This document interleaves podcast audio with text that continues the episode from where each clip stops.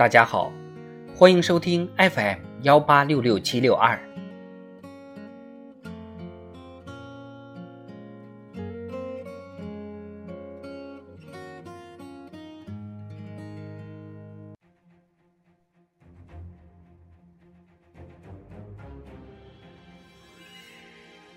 庆祝中国共产党建党一百周年特别节目。中国共产党一百年大事记，二零一九年上。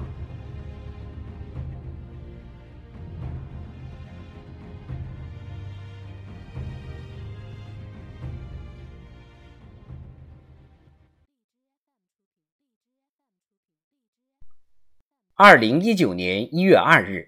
告台湾同胞书》发表四十周年纪念会召开。习近平在纪念会上发表为实现民族伟大复兴、推进祖国和平统一而共同奋斗的讲话，阐述立足新时代在民族复兴伟大征程中推进祖国和平统一的五项重大政策主张，携手推动民族复兴、实现和平统一目标，探索两制台湾方案，丰富和平统一实践，坚持一个中国原则。维护和平统一前景，深化两岸融合发展，夯实和平统一基础，实现同胞心灵契合，增进和平统一认同。一月四日，中央军委军事工作会议召开，习近平讲话指出，全军要深入贯彻新时代军事战略方针，在新的起点上做好军事斗争准备工作。坚决完成党和人民赋予的使命任务。一月十五日至十六日，中央政法工作会议召开。习近平讲话指出，要坚持以新时代中国特色社会主义思想为指导，坚持党对政法工作的绝对领导，坚持以人民为中心的发展思想，加快推进社会治理现代化。加快推进政法领域全面深化改革，加快推进政法队伍革命化、正规化、专业化、职业化建设。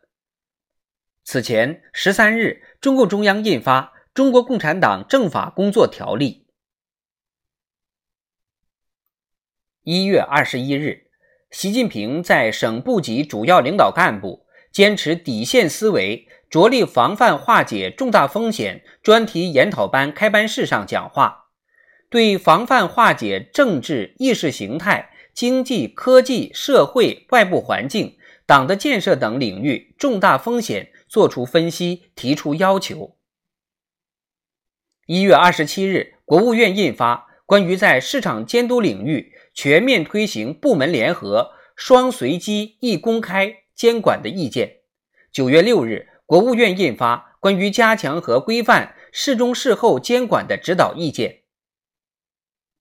一月三十一日，中共中央印发关于加强党的政治建设的意见。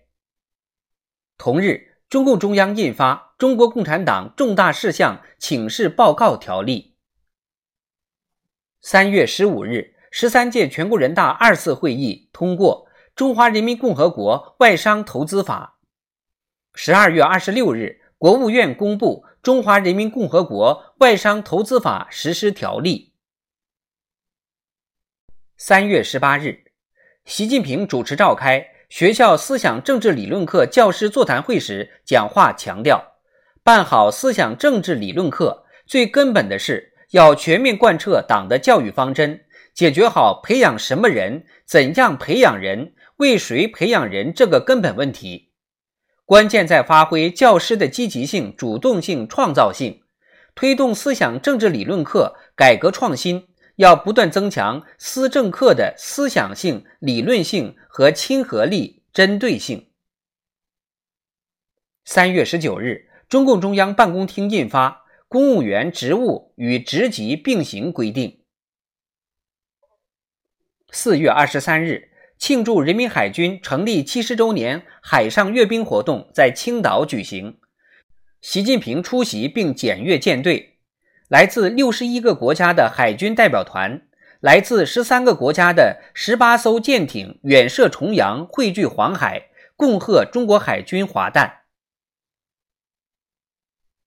四月二十八日，二零一九年中国北京世界园艺博览会开幕式举行，习近平出席并发表“共谋绿色生活，共建美丽家园”讲话。四月三十日，纪念五四运动一百周年大会召开，习近平讲话指出，新时代中国青年运动的主题。新时代中国青年运动的方向，新时代中国青年的使命，就是坚持中国共产党领导，同人民一道，为实现两个一百年奋斗目标，实现中华民族伟大复兴的中国梦而奋斗。